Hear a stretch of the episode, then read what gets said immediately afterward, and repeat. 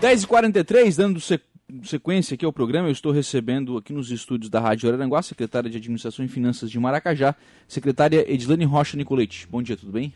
Bom dia, Lucas. Bom dia a todos os ouvintes da Rádio Araranguá, especialmente aos nossos ouvintes de Maracajá. Está aqui também a Andressa Martins, chefe de gabinete da Prefeitura. Bom dia, tudo Bom bem? Bom dia, Lucas, tudo bem? Bom dia a todos os ouvintes também.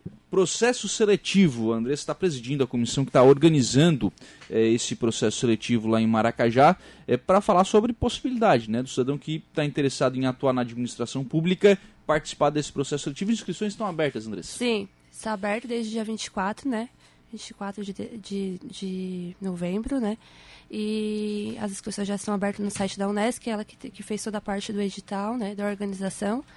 E está aberto até o dia 13 de dezembro as inscrições. Sim. Tá? O ensino superior está é, tá com a taxa de inscrição a 90, 90 reais, e ensino fundamental e ensino médio 50 reais. Legal. É, quais são as possibilidades, quais são as oportunidades de, de do cidadão participar, né? É, hoje a gente tem daí os, o, as vagas no superior são na faixa de 55 vagas. Uhum. O ensino médio é 29 a 32 vagas e o ensino é, fundamental 31 vagas. Certo. Tá? Isso para as mais variadas áreas. Sim.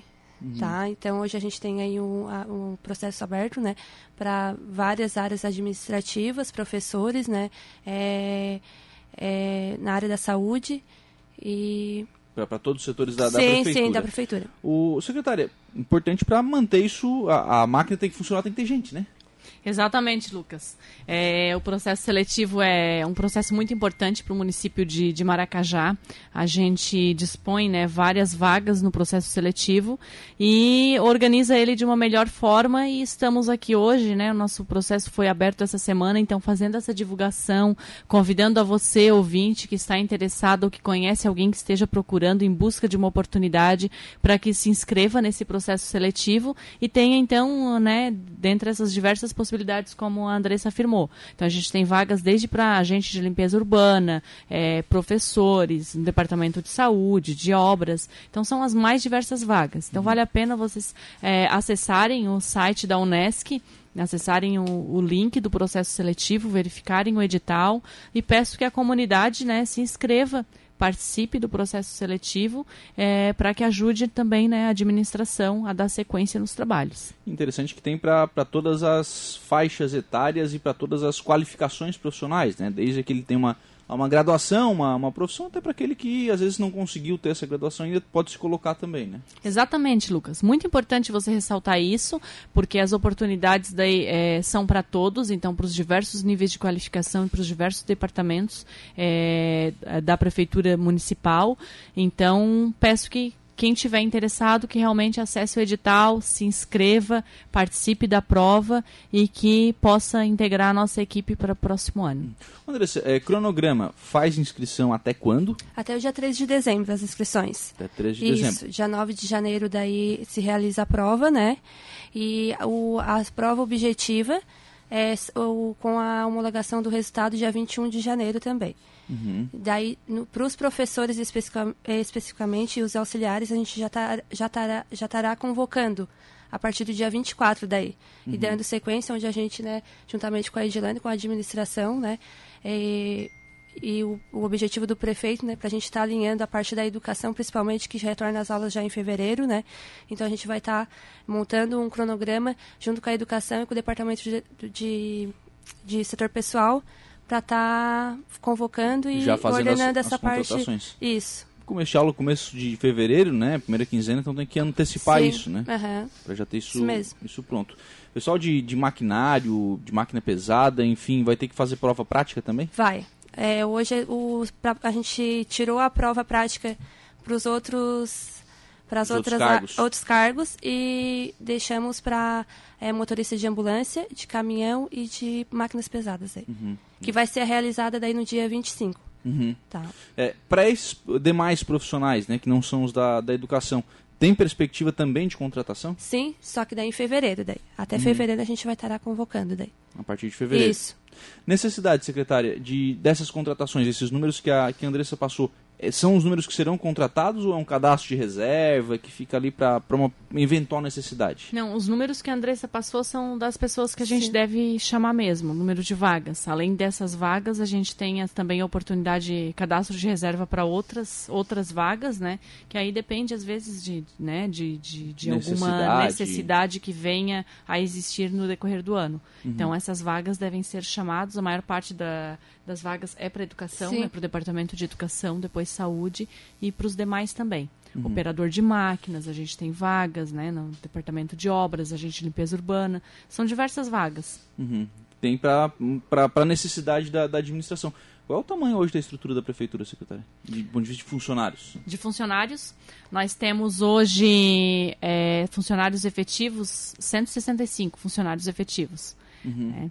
E depois a gente tem mais o nosso time de, de, de colaboradores é, comissionados, né? E a gente conta com mais os ACTs para compor todo o quadro para completar o quadro. É bastante gente, né? Até pelo número de serviços que são prestados, Sim. né? Não tem como fazer sem, sem gente lá na ponta, né? Claro, com certeza. Especialmente no nosso município, que a gente tem também essa demanda agrícola e tem atendido bastante os agricultores, né? É, tem a questão também da melhoria das estradas, então é, é um, outro, um outro ponto de vista que é, faz com que sejam necessários né, muitos operadores de máquina, manutenção das limpeza, da limpeza urbana. O nosso município tem um outro diferencial, é, que aí sim é, diferencia muito, né, que é a questão do centro de triagem. Então, uhum. nós temos o centro de triagem, então todo o material, a coleta do lixo, ela é feita pelo próprio município, a gente leva para o centro de triagem e lá tem os separadores é, de, de materiais recicláveis é, resulta depois né, em material que é vendido. Inclusive, ah, tivemos o nosso leilão ontem, né? Bastante ah, sucesso ontem. no leilão. Foi. É, foi bem lucrativo, né? A gente vende daí nosso material que é separado do, uhum. do, centro de triagem e outros materiais inservíveis. Então, tudo isso faz com que a gente tenha uma demanda ainda maior por, por funcionários, né? Uhum. Estava conversando com o Geraldo, naquele primeiro leilão que foi, que foi realizado, é, não só a questão do, do, leilão, não só o, o valor que é arrecadado no leilão, mas o valor que é economizado né, para encaminhamento para aterro. Né? Isso é muito interessante, porque justamente a partir do momento que o município tem a coleta seletiva, né, e eu que sou da área ambiental posso uhum. dizer isso com bastante propriedade, a gente economiza no mínimo duas vezes porque a gente separa esses materiais, então a gente deixa de levar ele para é, hack, por exemplo, que a gente paga lá por peso, né? Então deixa de colocar, pagar para disponibilizar o material lá e ainda vende o material. Fora daí toda a questão de consciência ambiental e do que a gente ensina para a nossa geração, né, de, é, que está vindo, né, a questão da educação ambiental em si. Então é um ganho bem grande.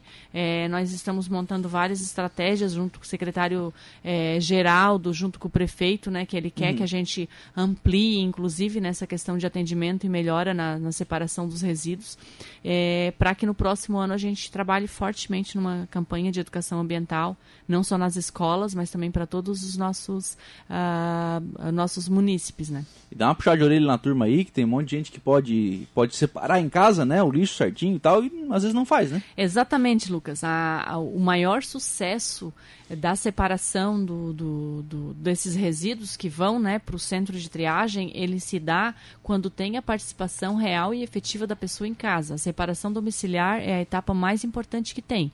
Porque se a gente se coloca junto um lixo, um resto de comida, junto com plástico, com papel, a gente estraga tudo. Não tem como separar depois. Uhum. O material fica inservível. Então uhum. tem que ser todo ele é, rejeitado.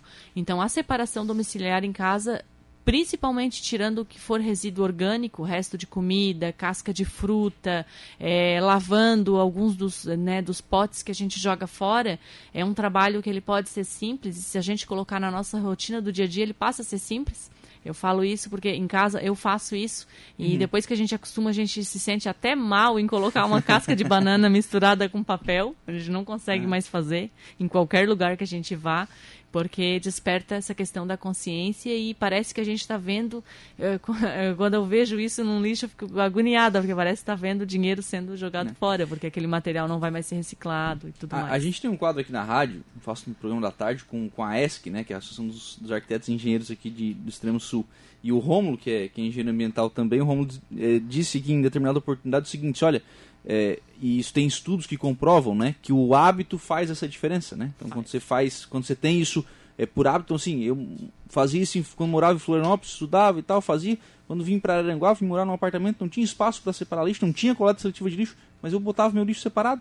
É, é, isso é. Eu até assisti esse programa nesse dia, porque uhum. eu, né, sempre que eu posso, a gente é ouvinte assíduo da Rádio Araranguá, né? Uhum. E, e, eu lembro, recordo dessa fala do Rômulo. E até, inclusive, me identifiquei bastante Sim. com isso, porque hoje eu moro em, em Maracajá, mas enquanto eu estava estudando, eu morei um tempo em Criciúma também, em apartamento, onde o lixo não, não tinha coleta uh, separada, seletiva. seletiva, né?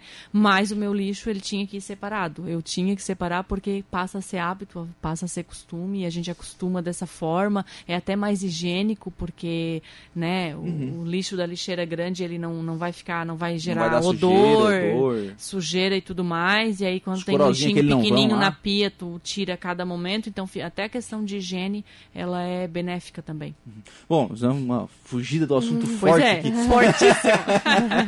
Deixa eu botar Andressa Puxar na parte ambiental, a gente vai fugir mesmo.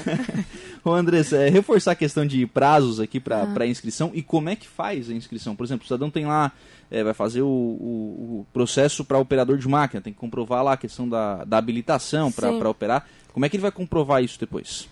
Aí isso é depois no, ele vai fazer, é, fazer a prova, né? Vai estar efetuando a prova e depois aí vai ser feita toda essa parte é, juridicamente daí, né? De documentação. Isso, documentação. Tá? Legal. Toda feita a análise depois, juntamente com o setor pessoal daí.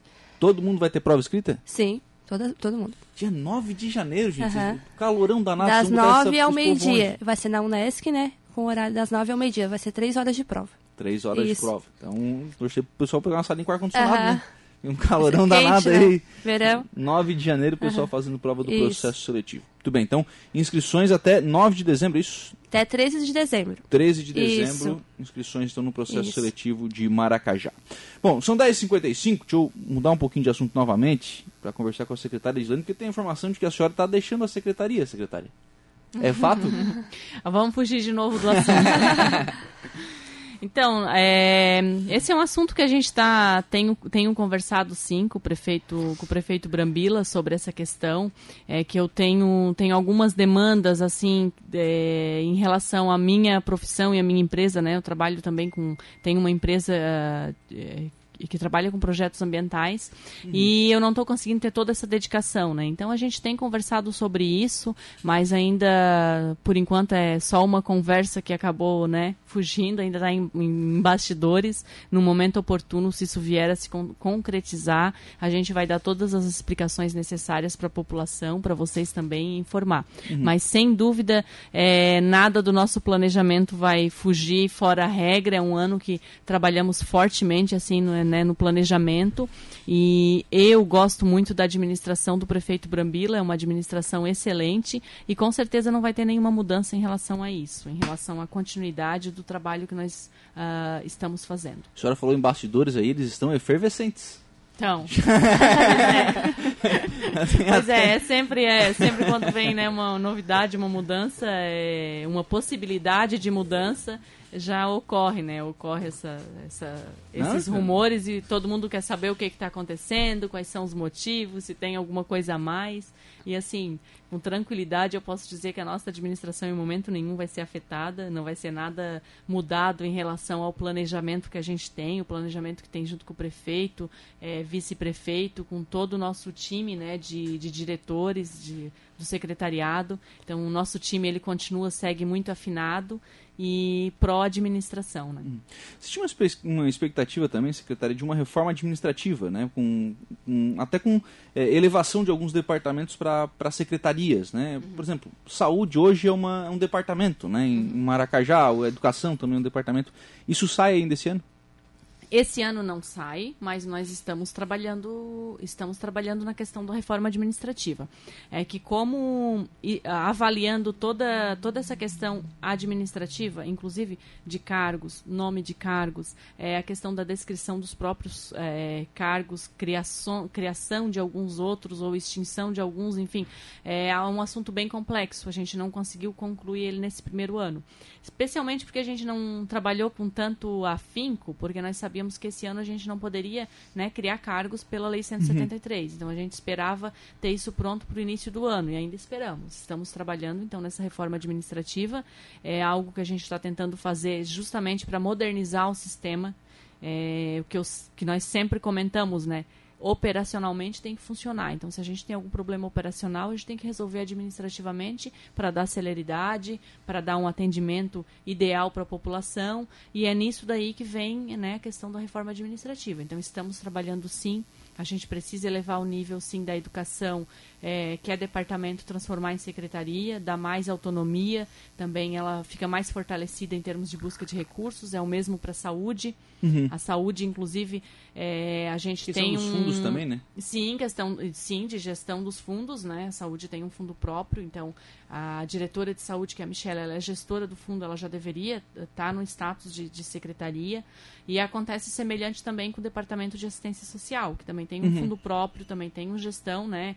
É, na saúde tem o SUS, na assistência social o SUAS também precisa da elevação desse status. Então uhum. nós estamos trabalhando, ainda não está pronta, ainda vai levar ainda é, alguns meses, eu diria.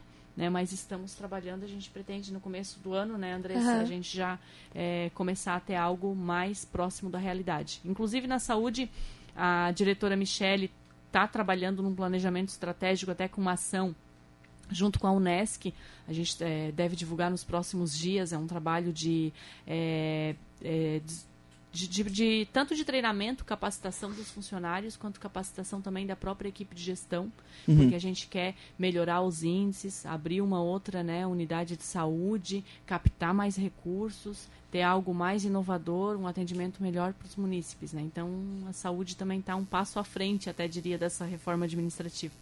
Legal. Obrigado, secretário. Um abraço. Muito obrigada, Lucas. Muito obrigada pela oportunidade e ressalto aí, eh, se inscrevam no nosso processo seletivo. Um abração. Obrigado, Andressa. Obrigado um também. Ressaltando também. Ressaltar é, que esse bichinho não morde, tá? É, ressaltar que a secretária, né, o prefeito Aníbal Brambila, é, o pessoal está fazendo as inscrições e está participando junto com a gente do processo seletivo.